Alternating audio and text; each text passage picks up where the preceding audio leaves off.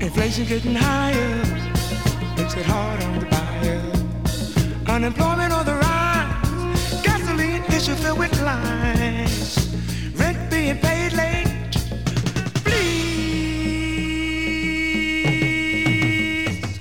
Let the dollar circulate. Let the dollar circulate. Dejen circular al dólar, pedía el señor Billy Paul en esta canción de la década del 70, al mismo tiempo que se quejaba de la inflación y sus consecuencias. Ponete de acuerdo, Billy Paul. ¿Inyectamos billetes o bajamos la inflación? Todo no se puede, Billy.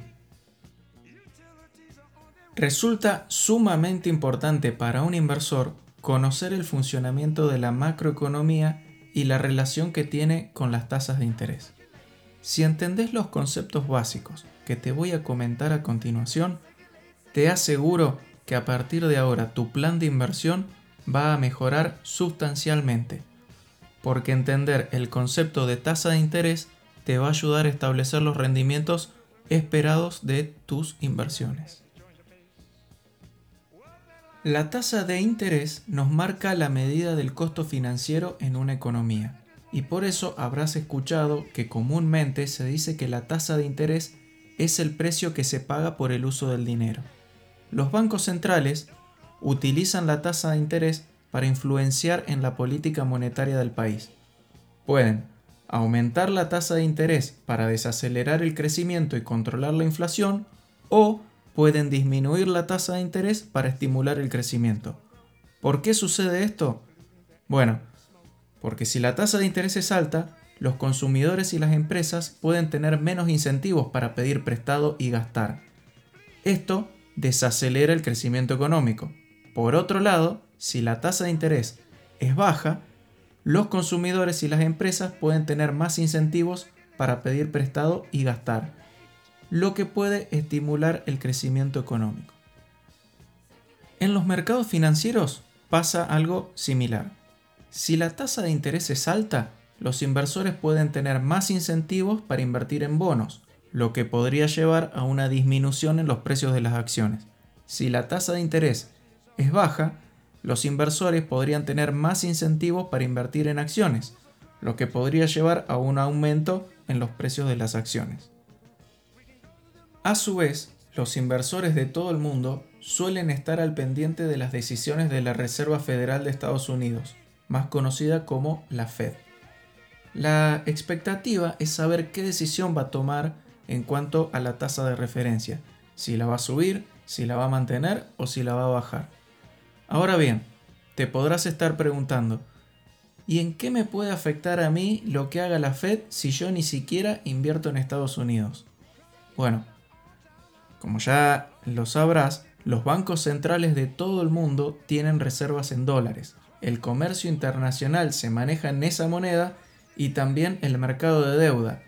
Y si decimos que la tasa de interés es el precio que se paga por el uso del dinero, ya te podrás estar imaginando que la Fed tiene el poder y la capacidad de ponerle precio al dinero prácticamente en todo el mundo. Las decisiones que toma la Fed podrían afectar tu economía por más que no tengas ni un solo dólar en tu bolsillo. Por ejemplo, si tu país toma deuda o necesita tomar deuda y el gobierno decide emitir un bono para conseguir financiamiento externo, para que los inversores quieran comprar ese bono, tendrá que pagar una tasa de interés que incluya la tasa libre de riesgo, que ya dijimos que es la tasa que paga un bono del Tesoro de Estados Unidos, más una tasa que está relacionada al riesgo de ese país comúnmente definida por las calificadoras de riesgo como riesgo país. Por ejemplo, si la tasa libre de riesgo fuera del 4% y el riesgo país fuera de 1.500 puntos, ese país debiera emitir un bono con una tasa de interés de 19%, es decir, 4% de la tasa libre de riesgo más 15% por los 1.500 puntos del riesgo país. Si la Fed subiera las tasas de referencia, el costo de ese endeudamiento también subiría y sería incluso mayor para las empresas de ese país que quisieran tomar deuda de un organismo internacional, porque habría que sumarle el riesgo de la propia empresa privada. Así que si creías que las decisiones de la Fed no te afectaban en nada, tengo que decirte que estabas equivocado. Bienvenidos al episodio número 7 de Acción Financiera, un podcast donde no dejamos que los dólares sean libres porque no podemos permitir que se nos escape nada. Si todavía no le diste seguir al podcast y no lo compartiste con nadie, el único que va a disfrutar de tus dólares va a ser el gobierno que te los va a absorber con un impuesto inflacionario sin que te des cuenta. En el episodio de hoy vamos a analizar cómo funciona el mercado de deuda y vamos a ver cuáles son los datos que tenemos que investigar si queremos invertir en bonos.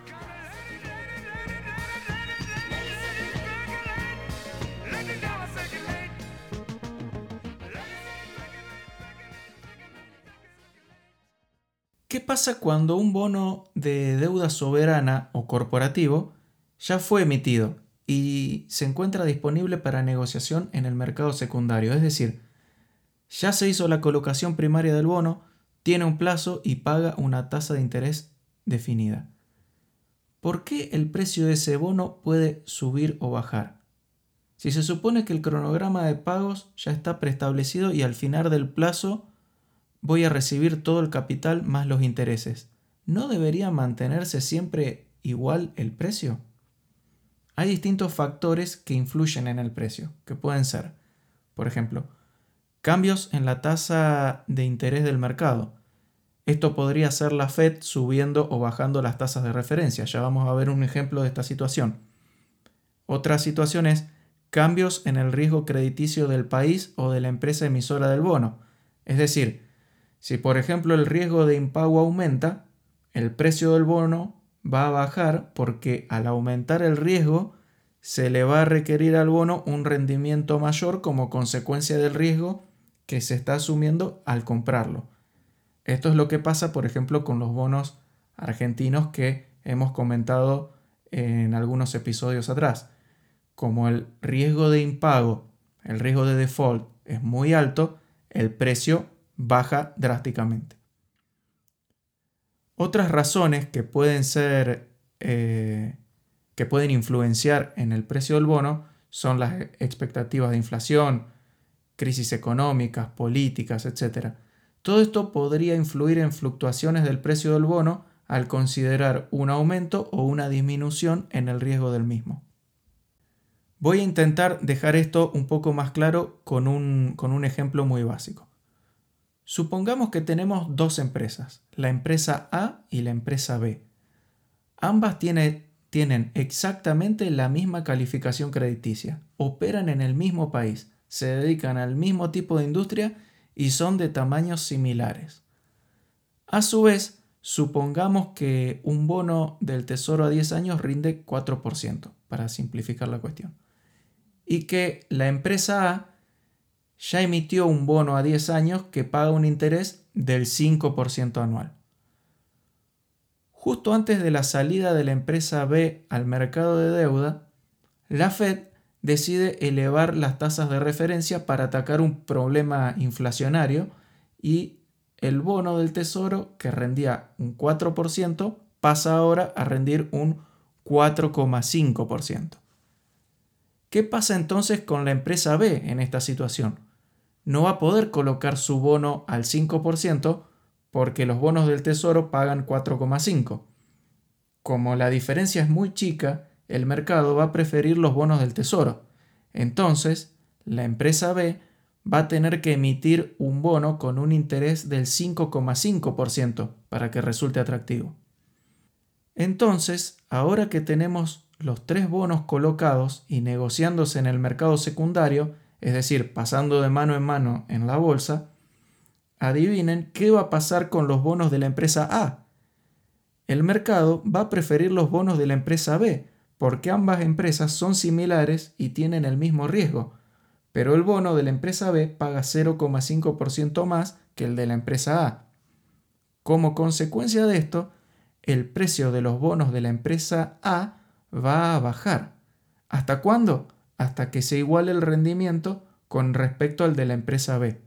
En otras palabras, el precio del bono A va a bajar hasta, que, hasta tener un valor tal que la tasa de retorno de su flujo de fondos iguale a la tasa de retornos del fondo del bono B. O bien, dicho de otra manera, cuando se estabilicen los precios, el bono A va a tener un precio más bajo que el bono B, pero ambos bonos van a tener la misma tasa de retorno al vencimiento. Para el caso que decidas comprar un bono y mantenerlo hasta el vencimiento, las fluctuaciones del precio no te van a afectar. Independientemente de si el precio sube o baja, la tasa de retorno de tu inversión va a ser la que tenías al, momento que lo compraste, ya que de no incurrir en, en situaciones de impagos o un default, el bono paga intereses y amortizaciones según un cronograma que ya está predefinido. Hay bonos que pagan intereses en forma trimestral, otros semestral, anual. Hay bonos que pagan amortizaciones y otros que devuelven el capital completo al vencimiento. Esta información del, calendario de pagos la vas a encontrar en el prospecto del bono o en los reportes que emiten algunos brokers. Por ejemplo, Invertir Online em, emite un resumen de bonos y tasas bastante completo y muy útil. Esta característica de previsibilidad y estabilidad es la que hace que muchos inversores de perfil conservador prefieran los bonos por sobre las acciones. Aunque eh, tengo que decir que un inversor bien diversificado va a tener una proporción de cada tipo de activo. La cartera clásica es la que se denomina 60-40, es decir, 60% acciones y 40% bonos. Pero esta composición varía en función del perfil de riesgo y las eh, preferencias que tenga cada uno de los inversores. Cabe destacar que en el mercado también hay ETFs de bonos. Estos ETFs tienen en su composición varios bonos. Estos bonos tienen diferentes vencimientos y calendarios de pagos. Dependiendo de la estrategia del ETF, lo más usual es que estén estructurados de tal manera que el inversor reciba un pago mensual proveniente de los intereses de los bonos que componen el ETF. La ventaja que tiene esto es la simplicidad de la herramienta, ya que solo deberías mirar la tasa de retorno del ETF y verificar que no esté en una tendencia bajista en cuanto eh, al precio de mercado. La desventaja de esta modalidad es que al no haber una fecha de vencimiento del ETF, no se sabe con anticipación a qué precio vas a rescatar tus fondos cuando quieras vender el ETF. Es decir, el precio podría estar más alto, pero también más bajo, y perder parte de tu capital. Esto no sucede con los bonos individuales. Muchos analistas financieros recomiendan que para inversiones superiores a los 40 mil o 50 mil dólares, el inversionista debiera enfocarse en bonos individuales, ya que con este monto es posible armar una escalera de bonos que es una estrategia que te va a permitir tener un flujo de fondos regular. Le vamos a dedicar un episodio específico a esta estrategia, no se preocupen ahora por eso. Por debajo de esos valores de 50 o 40 mil dólares depende mucho de cada inversor, de sus preferencias y conocimientos técnicos si va a elegir entre un bono individual o un ETF de bonos. Para ir eh, finalizando, vamos a establecer algunas definiciones básicas sobre los bonos que luego vamos a profundizar en episodios posteriores. El primer concepto ya lo tienen claro porque lo, lo hemos venido hablando, que es el de valor nominal del bono. El valor nominal del bono es el valor fijado durante la emisión del bono y al cual el emisor se compromete con el inversor a pagarle al momento del vencimiento. Otro concepto es el de valor residual del bono. Ese valor es el que queda pendiente de amortizar en el bono después de que ya se han pagado una o varias amortizaciones. Por ejemplo, si el valor nominal del bono es 100 y ya se pagó amortizaciones por 20, entonces el valor residual del bono es 80. Otro concepto es el de valor técnico del bono. Este valor se define como el valor de rescate al, al momento actual. Es decir, ¿cuánto tendría que pagarnos el emisor del bono si quisiera rescatarlo? Este, este valor se calcula como el valor residual más los intereses corridos. Los intereses corridos son la proporción de los intereses que se generaron al, al momento actual desde el último pago de cupón de interés. Este valor técnico del bono es muy importante porque nos, nos, sirve como dato para calcular la paridad del bono, que es uno de los Em, conceptos más utilizados y más demandados por los inversores. Em, la paridad del bono es la relación entre el precio del título, el precio actual del título, y su valor técnico. Es decir, precio actual dividido valor técnico. Cuando la paridad es 100%, es decir, el precio del título dividido el valor técnico es 1, estamos diciendo que el bono cotiza a la par. Si la paridad es menor al 100%, decimos que cotiza bajo la par y por encima del 100% decimos que cotiza sobre la par. Mucho cuidado con comprar bonos que coticen sobre la par, porque podríamos estar comprando caro. El siguiente concepto también es sumamente importante y es el de la TIR o tasa interna de retorno del bono. La TIR del bono es el retorno que un inversor puede esperar recibir de un bono comprándolo al precio actual y manteniéndolo hasta su vencimiento. Dicho de otra manera, para los que conocen el concepto de valor presente, la TIR es la tasa que hace que el valor presente de los flujos de efectivo del bono sea igual a su precio de mercado actual. El siguiente concepto es el de la duración del bono. La, duración puede definirse como el plazo promedio ponderado de vencimiento de los cupones de un bono. Este dato se usa como una medida de, volatilidad. No voy a profundizar en, en este concepto de la duración porque el siguiente concepto es eh, superador de la duración en mi, en mi opinión y es más, eh, más un dato más útil, que es el de la duración modificada. La duración modificada indica el porcentaje de cambio en el precio de un bono al cambiar en un punto porcentual los tipos de interés de mercado. Es decir, es una medida de sensibilidad ante cambios en la TIR. Por ejemplo, si la duración modificada de un bono es 5, eso quiere decir que ante un aumento del 1% en la TIR que pide el mercado, el precio del bono tendrá una baja del 5%. Por el contrario, ante una disminución de la TIR del 1%, el bono tendrá un aumento del 5% en el precio. De todos estos conceptos, los más utilizados por los inversores son la TIR porque me da el dato del rendimiento que voy a obtener de ese bono, la duración modificada porque me indica el riesgo al que estoy expuesto comprando ese bono, y la paridad porque me da una idea de si está barato o caro con respecto al valor técnico del bono. Todos estos valores están disponibles en los reportes que emiten los brokers en sus páginas web. Y si no, también en Internet eh, hay varias páginas que brindan esta información, así que no se vuelvan locos con esto si no están seguros de cómo se calcula cada uno de estos, de estos valores. Eh, esto ya está todo disponible y está automatizado.